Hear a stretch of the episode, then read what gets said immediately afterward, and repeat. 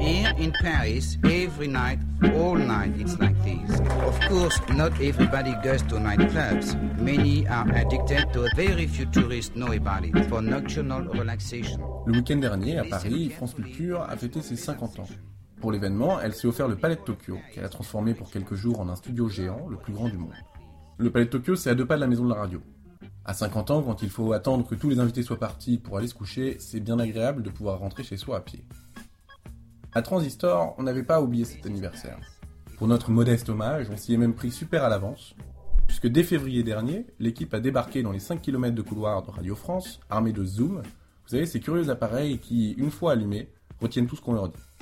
Et là-bas, on a entendu plein de voix qu'on connaissait, mais en fait, on les connaissait pas vraiment. Du coup, on a posé quelques questions et on est revenu avec plein d'histoires dans notre sac. Voici la première. Une grande femme est sortie de la maison de la radio, elle a traversé la rue d'un pas rapide en direction du Café des Ondes, juste en face. Puis elle est entrée, une veste en cuir sur l'épaule et un gros casque de moto sous le bras. Elle a parcouru la salle du regard et s'est installée avec le confort de celle qui, cette fois-ci, n'aura pas à interroger, reformuler, rebondir et enchaîner. La seule chose à faire, c'est raconter. Cette voix, c'est Adèle Van Rett, qui présente les nouveaux chemins de la connaissance depuis 2011, tous les jours de la semaine de 10h à 11h.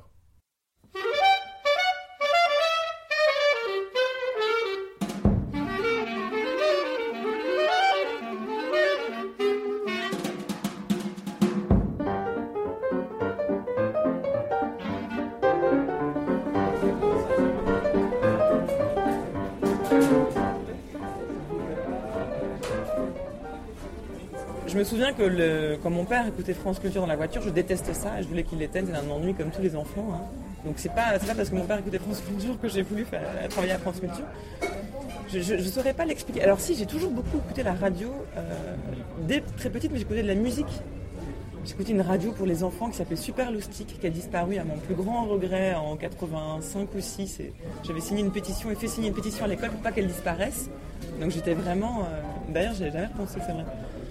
J'avais ce truc, j'ai- j'ai- j'aimais écouter de la musique tout le temps et j'aimais écouter de la radio, découvrir de nouvelles chansons. Donc ça, j'ai toujours beaucoup écouté la radio musicale. France Culture, ça m'est venu très tard. Ça m'est venu euh, avant d'entrer en prépa. J'ai décidé de essayer de devenir euh, cultivée et je me suis mise à écouter France Culture.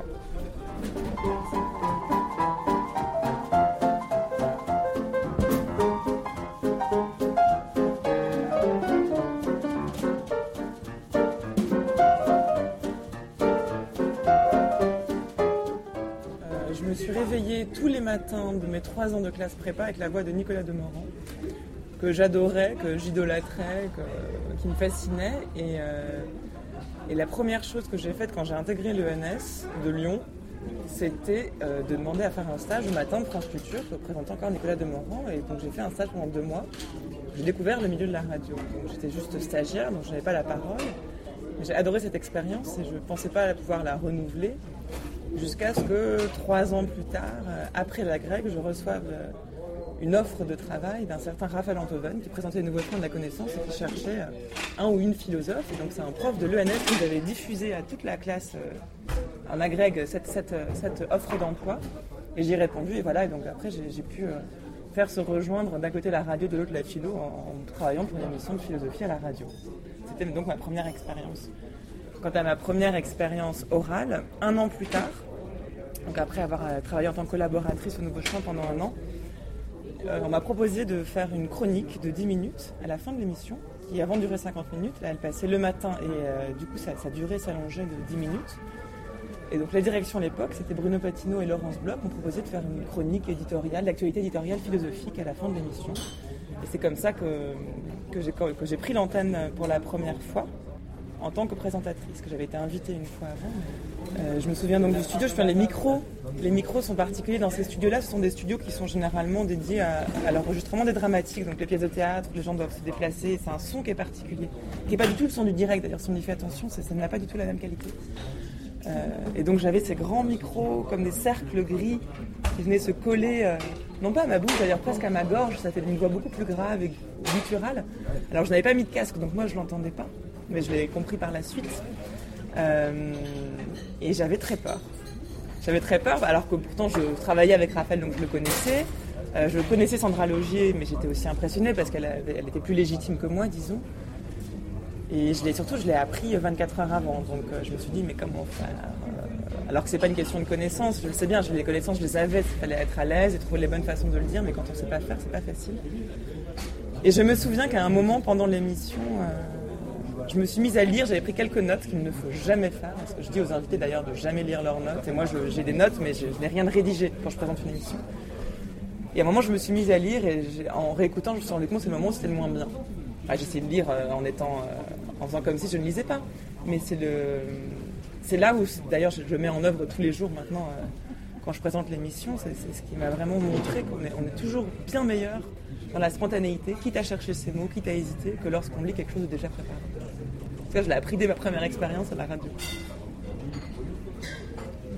Et, euh, oui, j'avais très peur. Mais finalement, bizarrement, je, crois que ça ne s'entendait pas trop. Alors, je serais assez curieuse dire. J'aimerais bien réécouter ce premier direct. Mon père me dit qu'il l'a gardé et qu'un jour, il me, le, fera réécouter dans, quelques années. Mais je, pense que la voix est bien différente. Certaines personnes m'ont dit que je n'avais pas ma voix de d'habitude. J'avais une voix différente, soit plus, plus retenue, pas naturelle. Ce qui m'a beaucoup gêné.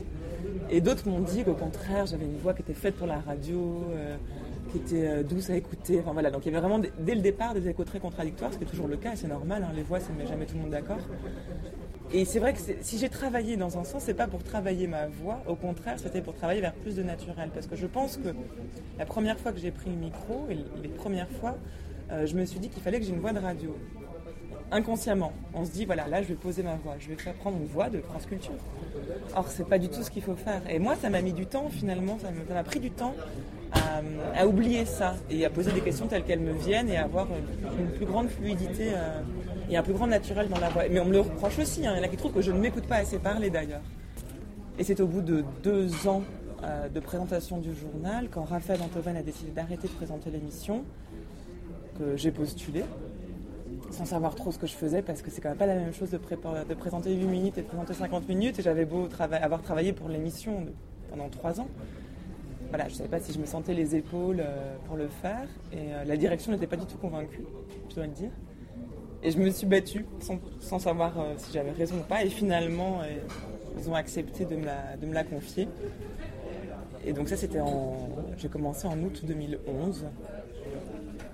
Et, et, je suis assez fière parce que du coup, l'émission a non seulement gardé le même nombre d'auditeurs, mais elle en a gagné. Ce qui montre que le pari a été relevé alors que à la base, la, direction voulait remplacer. Ils pensaient que l'émission n'avait du succès que parce que c'était un nom, Raphaël Antoven. Ils voulaient remplacer par Luc Ferry ou Bernard-Henri Lévy. Et finalement, voilà, on a, eu raison parce que c'est bien la, démarche qui prime sur le nom et euh, ce dont on se réjouit.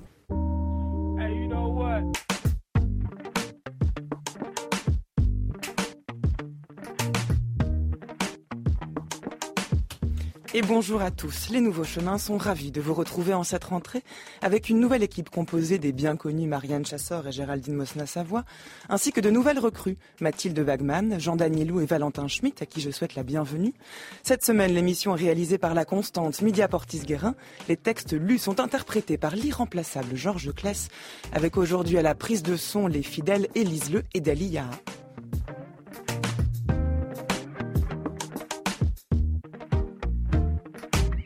Nouveau départ sur les nouveaux chemins qui vont pour cette septième année continuer de créer quotidiennement des rencontres entre textes philosophiques et monde contemporain. Partager avec vous une curiosité insatiable pour l'existence dans ses moindres recoins et vous transmettre le goût de la question et le plaisir de comprendre.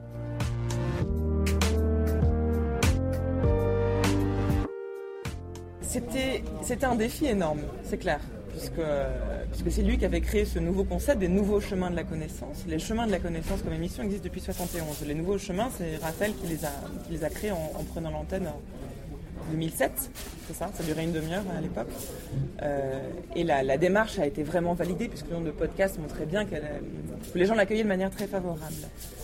Moi-même, je ne savais pas si ce succès reposait sur la personne de Raphaël Antoven ou sur sa manière de mener l'émission.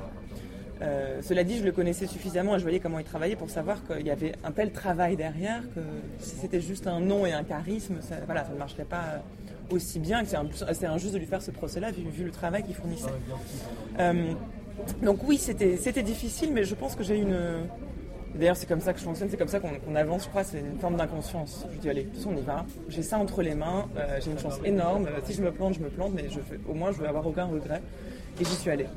Et alors il a fallu pour moi, le plus difficile a été euh, d'être euh, tolérante vis-à-vis de moi-même, parce que moi-même, au début, je m'entendais reprendre les formules de Raphaël, ce qui est normal. C'est à ses côtés que j'ai appris à faire de la radio, donc j'avais les mêmes réflexes, les mêmes automatismes, qui ne sont pas du tout les miens d'habitude, d'ailleurs ce ne sont pas les siens dans la vie normale. Mais c'est des, automatismes de radio, on en a tous. D'ailleurs, il faut les mettre en place pour ensuite être pouvoir improviser plus facilement, enfin, avoir quelques repères, quelques façons de faire avec lesquelles on est familier. Euh, et, au début, bien sûr, c'était ceux de, Raphaël Antoine que je reprenais. Euh, et, je me suis dit, mais voilà, il vaut mieux faire ça que d'être terrorisé ou de rien dire. Donc c'est pas grave, j'assume le fait que bah oui, là ça va ressembler, mes questions vont ressembler à la façon dont lui les posait. Et je pense que j'ai bien fait parce que progressivement j'ai réussi à m'en libérer du coup. Voilà, comme euh, je, me suis dit, bah, puisqu'on a une personnalité bien différente, une voix différente, un esprit différent, enfin je veux dire, on n'est pas pareil, on est deux personnes différentes, donc je me, je me suis dit, le, naturel va reprendre le dessus, ou quelque chose d'une intuition va, va reprendre le dessus. ce qui est très drôle, c'est que mon troisième direct, donc quand j'ai repris l'émission en août 2011, euh, il y a eu lundi, mardi de direct. Le troisième, mon invité est arrivé avec 25 minutes de retard. J'étais en direct, toute, neuve, toute, euh, à l'essai, enfin disons, n'étant pas vraiment sûre de moi. Et, euh, j'apprends 5 minutes avant, un quart d'heure avant le direct, mon invité, il vient d'atterrir son avion, il est de retard, il n'a pas pu nous, prévoir, nous prévenir avant. Et donc j'ai dû tenir 25 minutes en fait toute seule à l'antenne. Et ça, vraiment, euh, je pense que ça m'a complètement euh, rodé pour la suite. C'est que maintenant, je n'ai plus du tout peur. Je sais que si l'invité ne vient pas, je m'en sortirai. Du coup, j'ai eu une espèce de réflexe de survie qui s'est mis en place. Je me suis dit, d'accord, bon, alors, très bien, il n'est pas là. Donc, moi, j'ai telle musique, tel extrait de film. On va les mettre ensemble. Je vais faire une lecture. Je vais rappeler ce qui a été dit la veille. Hop, on laisse la chanson un peu plus longtemps que d'habitude. On reprend. Euh, vous êtes sur le nouveau chemin. Et j'ai il y avait toutes les directions derrière la vitre qui me regardaient en essayant de m'encourager, en sachant, me demandant s'ils pouvaient venir en aide, mais ils n'avaient rien à faire. Et, j'ai gardé mon sang-froid. Sur le moment, vraiment, je me suis dit, bon, c'est ça qu'il faut faire, il n'y a pas d'autre euh, solution. L'invité est arrivé, en plus c'était très bon, on a fini l'émission. Et c'est en sortant du studio que là, je me suis mise à trembler, je pense presque à avoir les larmes aux yeux en me disant, mais qu'est-ce qui vient de se passer? Mais c'est là où je me suis dit que c'est pour ça que j'aime autant en direct aussi, c'est que j'avais des bons réflexes. Là, pour le coup, il n'y a aucun mérite. Hein, c'est voilà, le sang-froid a pris le dessus. J'ai fait tout ce qu'il fallait. Et je me suis dit bon, ça va, je suis armée pour faire face à la situation directe, donc tant mieux parce que j'adore ça. Et, euh, du coup, c'est vrai que voilà, quand je sais qu'un invité, alors s'il vient pas du tout, c'est autre chose, mais s'il a du retard, ça m'a vite appris que c'est voilà, les aléas du direct, de l'improvisation qui me plaisent tant en même temps. Euh, je sais seulement avec je commence. C'est-à-dire, avant, le, direct, je sais quelle est ma, première question, le premier élément que je diffuse. Après, je sais pas. Et ça, j'y tiens beaucoup. Il y a cette, cette, euh, cette, idée de. Bah, on prend des risques et c'est parce qu'on prend ces risques-là qu'on tire, le meilleur de l'invité et de ce qu'on va construire sur le. Ça s'entend quand quelque chose n'est pas préfabriqué. Ça s'entend quand euh, quelque chose est fait sur le moment. Je me laisse la liberté de me dire tel extrait de film, je vais le diffuser. Si l'invité parle de ça, sinon je sais pas. Ou tout d'un coup, l'invité me soulève une idée à laquelle je n'avais pas pensé, ça tombe parfaitement avec un des textes que je voulais lire et je le fais, je décide de sortir avec cette musique-là. C'est une chorégraphie, il faut voir en studio, je fais des gestes sans arrêt derrière la vitre, j'écoute, je regarde, je... et ça, c'est en direct que c'est marrant, parce que quand c'est en, enregistrement, c'est amusant, mais alors on peut s'arrêter 5 euh, minutes le temps de chercher un texte, ça pas la même dynamique.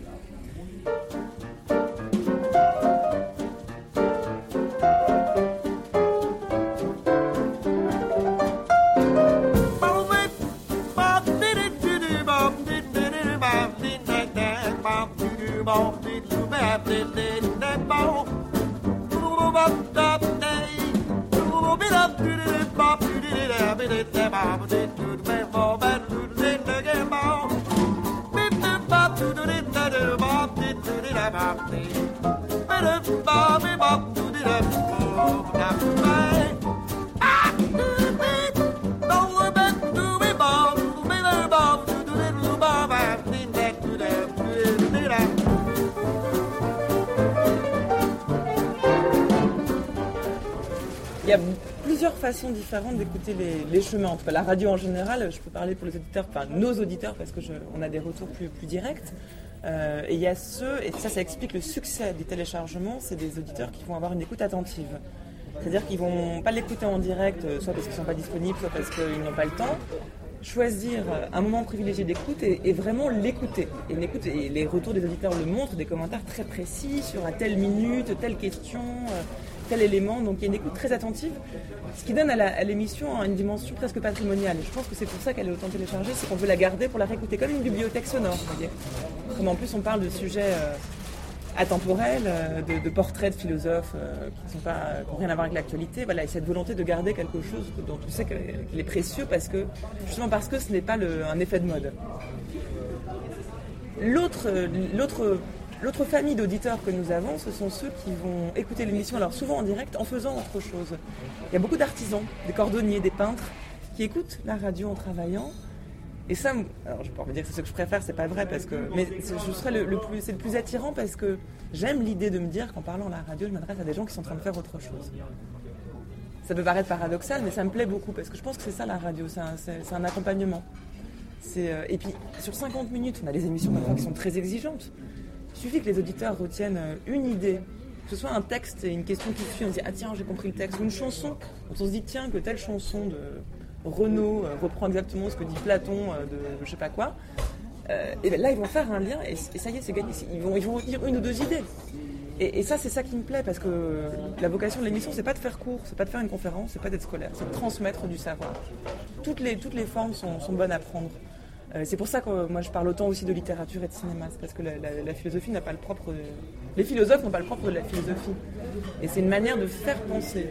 Et c'est comme ça que je conçois l'émission, avec tout le travail de montage qu'on fait, même si c'est en direct, d'accoler des choses qui, peuvent surprendre. Euh, ce matin, on a diffusé un texte de Zola sur l'argent. C'est une semaine sur l'argent. un texte de Zola, Aristide, je ne sais plus comment il s'appelle, un texte de Zola, et on est sorti de ce texte-là avec un extrait de Margin Call, le film sur la bourse qui, est, sorti l'an dernier. Et les deux fonctionnaient parfaitement parce que c'était deux attitudes complètement opposées vis-à-vis de la spéculation financière. Voilà. Et ça, je sais que quelqu'un qui même n'écoute pas de manière très attentive, il remarque ça.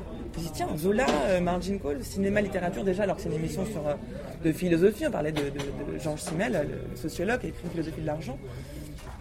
Et, c'est ça qui me plaît, c'est le fait de, de, bousculer de manière douce, de bousculer avec les idées, une écoute et qui du coup va laisser une trace dans la mémoire des, auditeurs et, du coup la transmission se fait comme ça. C'est une, manière créative de transmettre. C'est ça que j'adore, c'est pas scolaire, c'est presque esthétique. Vous voyez, il y a un côté, euh, ça, marche à l'intuition, à certaines idées qui vont peut-être émerger, peut-être pas, on ne sait pas. Et donc c'est pour ça que j'aime bien euh, me dire qu'il y a des gens qui l'écoutent d'une demi-oreille. C'est comme quand on va au théâtre, parfois, euh, quand un spectacle dure deux heures, il y a bien au moins 20 bonnes minutes où on pense à autre chose, c'est normal. Et ça, je, voilà, ça me plaît parce que je n'ai pas envie de donner l'impression qu'on fait la leçon aux auditeurs. J'aime me dire qu'on s'immisce dans, voilà, dans, un, dans un quotidien que je ne connais pas, qui ne me regarde pas et ils en font ce qu'ils veulent. Si c'est pas de l'enseignement, c'est une manière de transmettre, c'est évident. Euh, qui a parfois plus d'avantages que les cours puisque ça s'adresse à plus de monde. Ça ne demande pas aux personnes de se déplacer. Généralement, ça, j'essaye de faire en sorte que ça ne présuppose pas trop de connaissances. Ça dépend. Il y a des émissions où j'assume clairement. Quand je fais une émission sur la dialectique transcendantale de Kant, je ne vais pas faire comme si euh, quelqu'un qui n'a jamais lu Kant ou jamais fait de philo peut comprendre.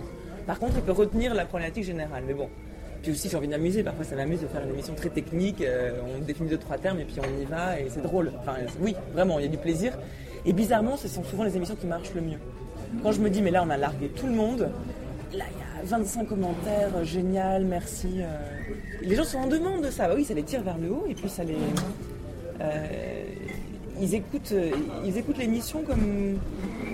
Ils se rendent compte que la philosophie, c'est vrai, c'est juste une affaire de langage. Il faut apprendre à parler la langue de la philosophie. C'est comme on n'apprend pas polonais ou la médecine, voilà, il faut apprendre un vocabulaire, et ensuite on peut comprendre. la philosophie, c'est pareil, il y, a un il y, a un langage, souvent propre à chaque philosophe, mais une fois qu'on se familiarise avec ce langage, ce à quoi on a accès, ben, en fait, c'est ce qu'on savait déjà. Euh, le but, c'est pas d'apprendre aux gens des choses qu'ils savaient pas. Le but, c'est de leur transmettre des idées de manière à ce qu'ils disent Ah, mais ouais, tiens, je le savais, mais je savais pas que je le savais.